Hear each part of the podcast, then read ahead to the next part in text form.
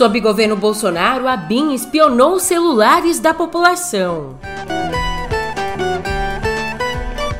Também por aqui, Lula começa a organizar o balanço de 100 dias de governo. Por fim, mas não menos importante, nos Estados Unidos, depois da quebra do Silicon Valley Bank e do Signature Bank, grandes bancos recebem uma enxurrada de novos clientes.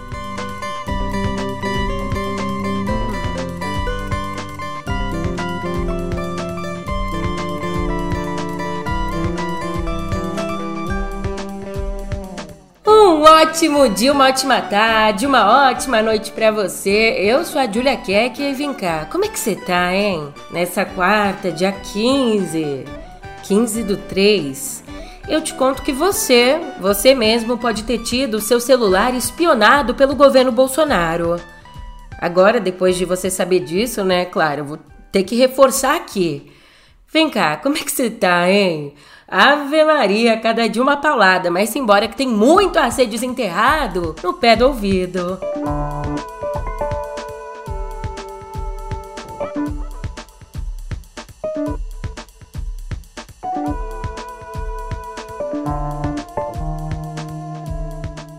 Sem mais delongas, é isso mesmo. Nos primeiros três anos ali do governo Bolsonaro, a ABIN usou um sistema secreto de monitoramento de localização de cidadãos em todo o país. Foi isso que revelou ontem o jornal O Globo.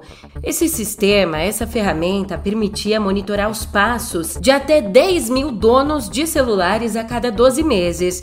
Era só ir ali na ferramenta, digitar o número que você quisesse e acompanhar a última localização, então, no mapa. A própria BIM confirmou o uso do software, prometendo investigar e punir os responsáveis. O software em questão, esse software israelense, foi comprado com dispensa de licitação por 5 milhões e 700 mil reais no fim de 2018, ainda na gestão Temer. A ferramenta foi comprada no governo Temer, mas foi usada até 2021. Por sua vez, o deputado federal Alexandre Ramagem, ele que foi diretor da ABIN no governo passado, disse que o uso não configurou irregularidade.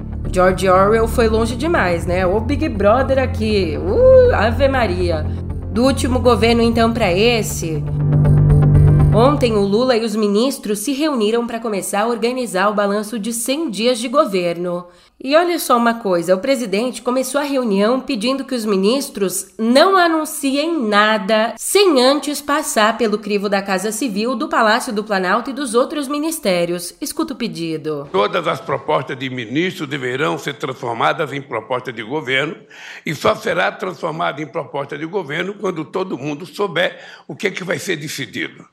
Por isso que é importante toda e qualquer, sabe, posição, ah, qualquer genialidade que alguém possa ter, é importante que antes de anunciar, faça uma reunião com a Casa Civil, para que a Casa Civil discuta com a Presidência da República, para que a gente possa chamar o autor da genialidade e a gente então anunciar publicamente como se fosse uma coisa do governo que esteja de acordo os outros ministros, que esteja de acordo a Fazenda, o planejamento, porque assim é que a gente cria as condições, sabe, motivadora de todo mundo concordar com a política que foi anunciada. Já o ministro da Fazenda, Fernando Haddad, disse que apresentou o um novo arcabouço fiscal a Geraldo Alckmin. Sabe que ele disse que o doutor gostou que a reação do vice-presidente ministro foi muito positiva. Agora, portanto, o Haddad vai marcar a apresentação desse arcabouço fiscal a Lula e à Casa Civil já nessa semana. Acabei de estar com o presidente, o presidente vai marcar essa semana é, apresentação para ele junto com a Casa Civil.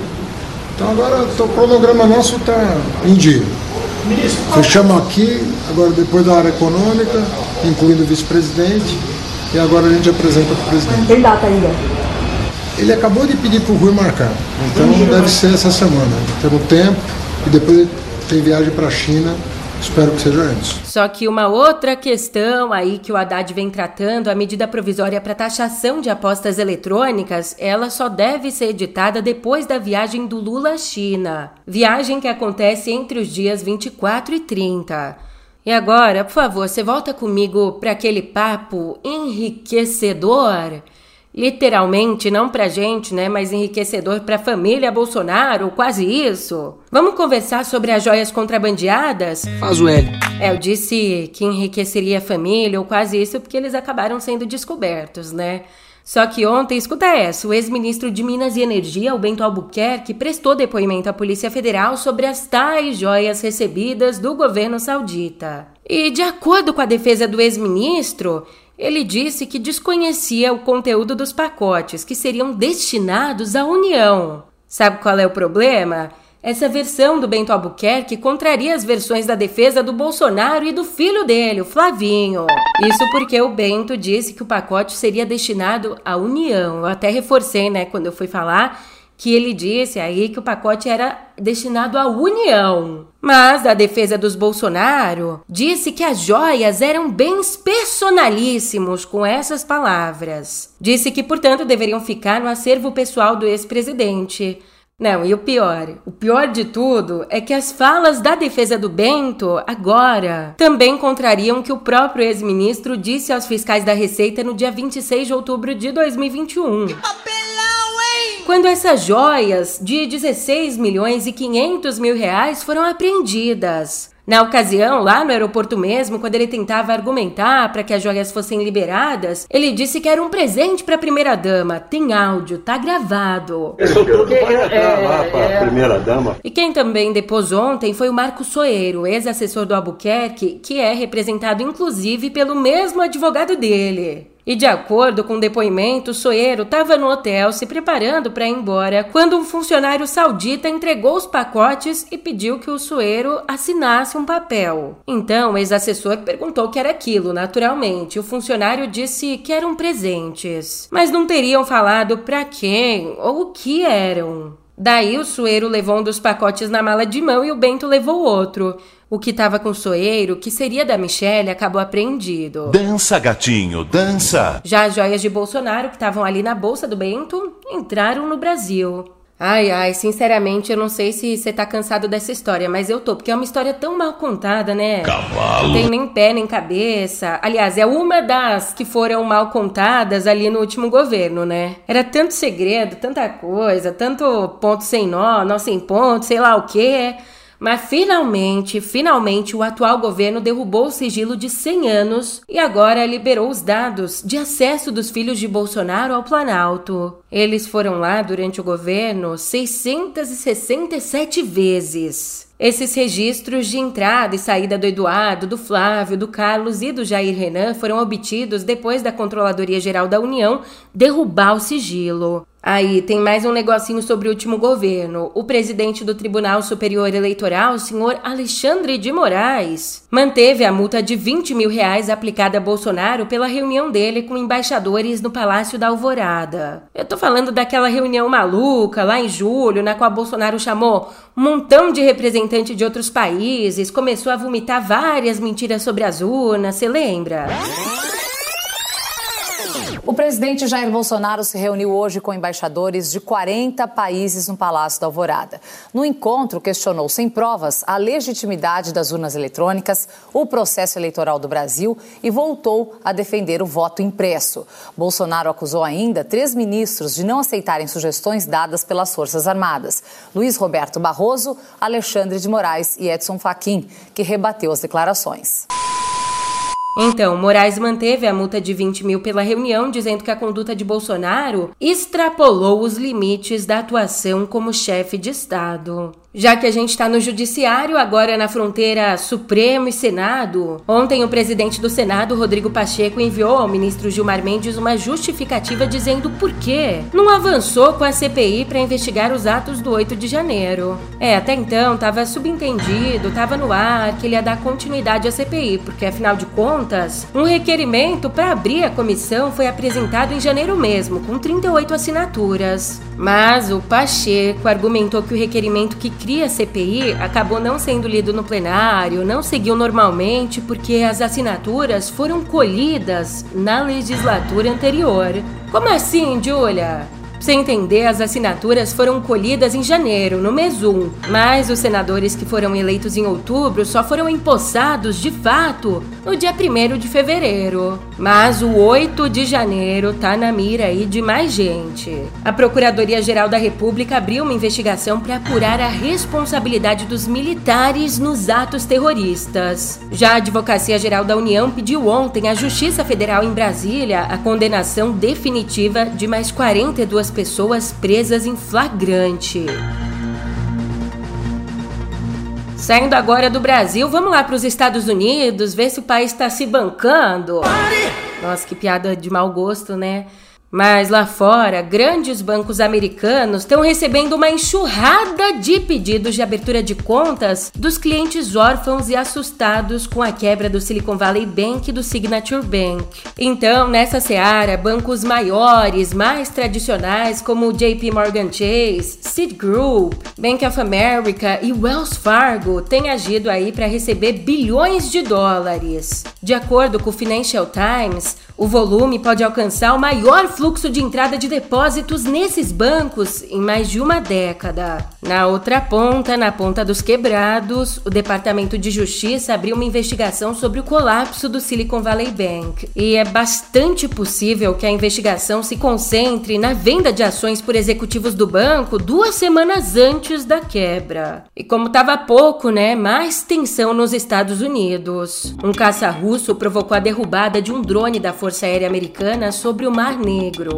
Tanto o drone Reaper quanto os dois jatos Su-27 Flanker operavam em águas internacionais quando um dos aviões despejou combustível na frente do drone não tripulado, forçando os Estados Unidos a derrubar o aparelho. Moscou negou e disse que o equipamento caiu na água depois de fazer movimentos bruscos. Agora vamos ver no que vai dar, né? Os Estados Unidos convocaram o embaixador russo lá em Washington.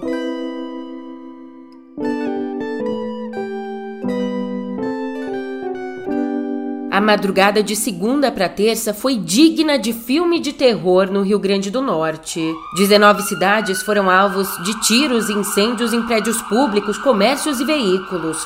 Foram atingidos até mesmo um fórum de justiça, duas bases da PM, uma prefeitura, um banco, carros que estavam parados nas ruas, uma loja de motos e com todo esse cenário, o ministro da Justiça, Flávio Dino, autorizou ontem o envio de 100 agentes da Força Nacional para reforçar a segurança no estado. A suspeita é de que os ataques tenham sido comandados pelo Sindicato do Crime, uma facção que atua na região. Voltando a Brasília, mesmo aqui na nossa editoria de Viver, semana que vem o governo federal deve anunciar uma nova versão do programa Mais Médicos. Quem disse isso foi o ministro da Casa Civil, Rui Costa. Ele disse isso ontem. E esse novo modelo deve priorizar médicos brasileiros. Também deve oferecer incentivos para recém-formados complementarem a qualificação enquanto atuam no programa. E deve oferecer também a revalidação de diplomas para formados lá no exterior. Uma outra novidade, talvez a principal, será a inclusão ali no serviço de especialistas. Lembrando que o Mais Médicos foi criado no governo Dilma lá em 2013. Ah, esse ano completam 10 anos. Nossa, eu fiz essa conta aqui de cabeça. Você viu? Bati um bolão. Falando em bolão. Que cara mais sem graça. Nossa, que péssima transição. Mas Notícias da FIFA por aqui. A FIFA aprovou o novo formato da Copa do Mundo a partir já de 2026. Serão aí 12 grupos com quatro equipes na primeira fase. Então se classificam para a etapa seguinte, a segunda etapa, os dois primeiros colocados de cada chave, além dos oito melhores terceiros colocados que disputam entre si uma nova fase. Com isso, com essa atualização, as 48 seleções vão jogar no mínimo três partidas partidas, equilibrando o tempo de descanso entre as equipes. Sendo assim, no total, a Copa vai contar com 104 jogos. E com as mudanças, o campeão, para chegar até a final, vai ter que jogar oito partidas. Até então, a conta era um sete. Aí ah, também tem novidades para o Mundial. O Mundial já a partir de 2025. Como é que vai ser? A FIFA anunciou que a disputa vai acontecer a cada quatro anos, com 32 times.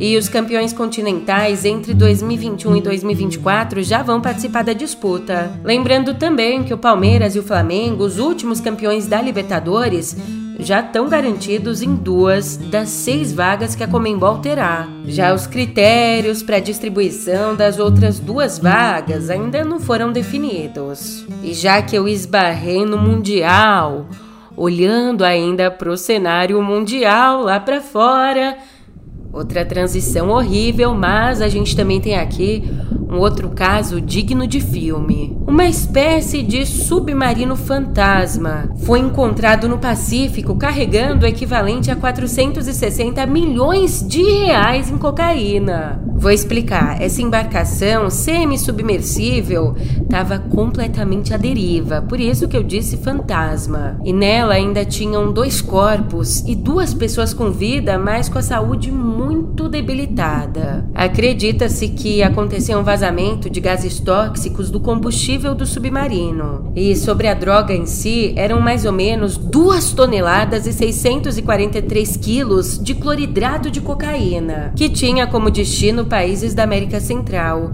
O submarino acabou interceptado pela Marinha da Colômbia.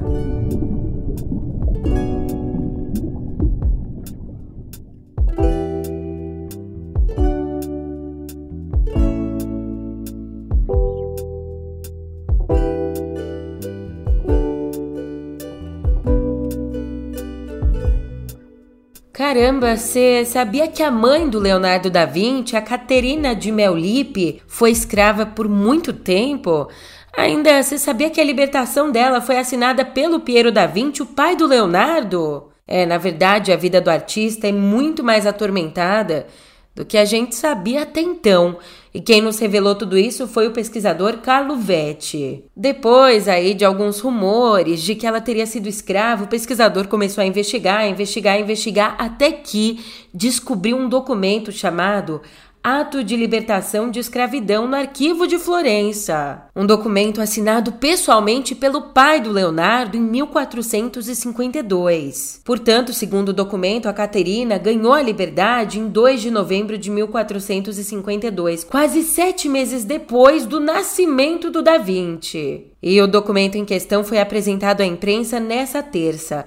Aliás, todo o conteúdo dele vai estar no livro Il Sorriso di Caterina, que vai ser lançado logo logo pelo professor, pelo pesquisador Carlo Vetti. Falando em lançamento, os Correios vão lançar um selo para comemorar os 35 anos do livro O Alquimista, do Paulo Coelho. A previsão é que o projeto fique pronto em abril, mês que vem, quando o autor, que agora vive na Suíça, deve desembarcar aqui nas nossas terras para acompanhar o lançamento. E no mundo da música, uma polêmica das brabas. O músico argentino Sérgio León abriu um processo de plágio contra ninguém mais, ninguém menos que os Rolling Stones. Esse processo tramita no Tribunal Americano de Nova Orleans. E o que, que o Leon diz? Ele diz que a música dele, So Sorry, foi copiada na composição Living in a Ghost Town. Escuta só um trecho das duas para comparar. Essa aqui é a So Sorry.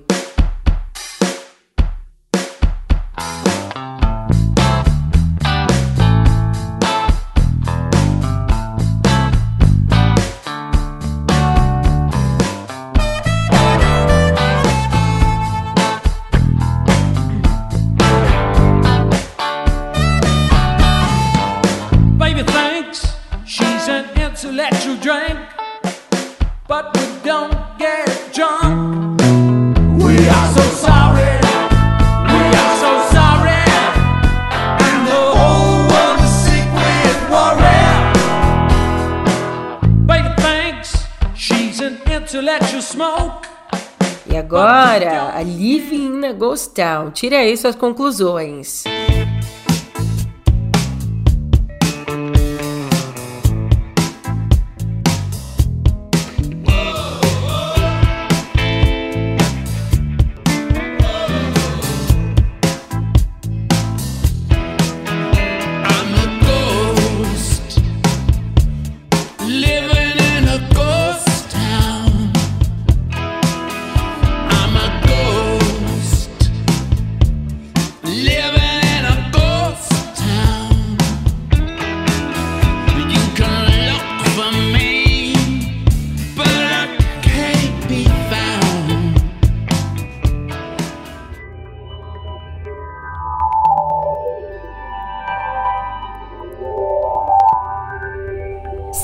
Tava descobrindo agora qual é a do chat GPT, meu filho, tu corre aí pra não perder o bonde, porque Ontem foi lançado o GPT-4, a nova versão do gerador de texto que serve de base para o chat GPT. Oh, potência! Segundo a OpenAI, a criadora do chat GPT, esse novo modelo supera a capacidade de raciocínio da versão anterior. Pra você ter uma ideia aí, essa nova versão foi usada para fazer uma prova padrão daquelas aplicadas por universidades. Então, conseguiu uma nota que colocaria esse modelo aí entre os 10% melhores participantes. A versão anterior, o GPT 3.5, tinha ficado entre os 10 piores. Então, nas palavras da própria empresa, esse modelo se mostra mais preciso, confiável, criativo e capaz de lidar com instruções muito mais sutis. Por enquanto, a atualização o 4.0 está disponível só em API para desenvolvedores e também na versão paga do Chat GPT, que aqui no Brasil custa generosos 104 reais por mês. Mas esse modelo também já está sendo usado por ferramentas como o buscador Bing e o aplicativo Duolingo. E agora a gente fala dela, que nunca sai da nossa boca, a meta, porque numa segunda rodada de cortes, a empresa anunciou ontem a demissão em massa de 10 mil funcionários. Também anunciou o congelamento das vagas.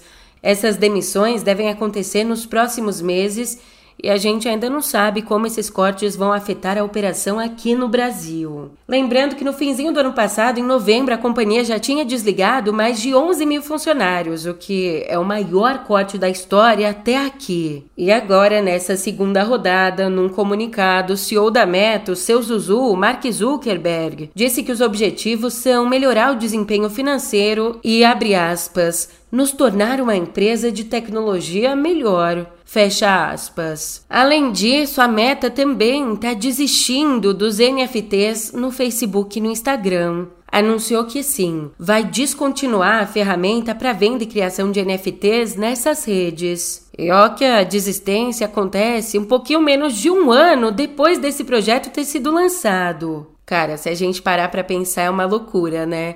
Eu tô aqui conversando contigo sobre Chat GPT, a revolução da inteligência artificial, NFT e lembrar que o primeiro site que leva o .com, finalzinho .com, o primeiro site registrado na história da internet com o .com ele completa 38 anos nessa quarta. Olha quanto que a gente andou até aqui em 38 anos, fala sério. Bem, o Symbolics.com, que continua no ar até hoje, foi lançado em 15 de março de 1985 e é o domínio mais velho da web.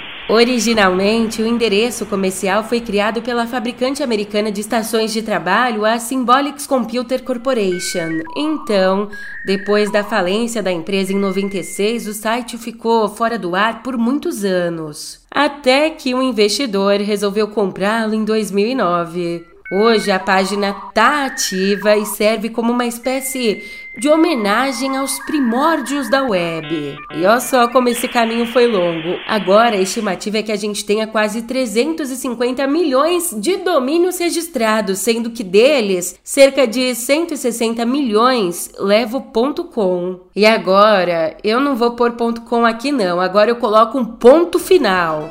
Ou melhor, acho que um ponto vírgula, né? Porque eu, eu te encontro aqui amanhã. Por favor, não me deixa na mão. Até lá.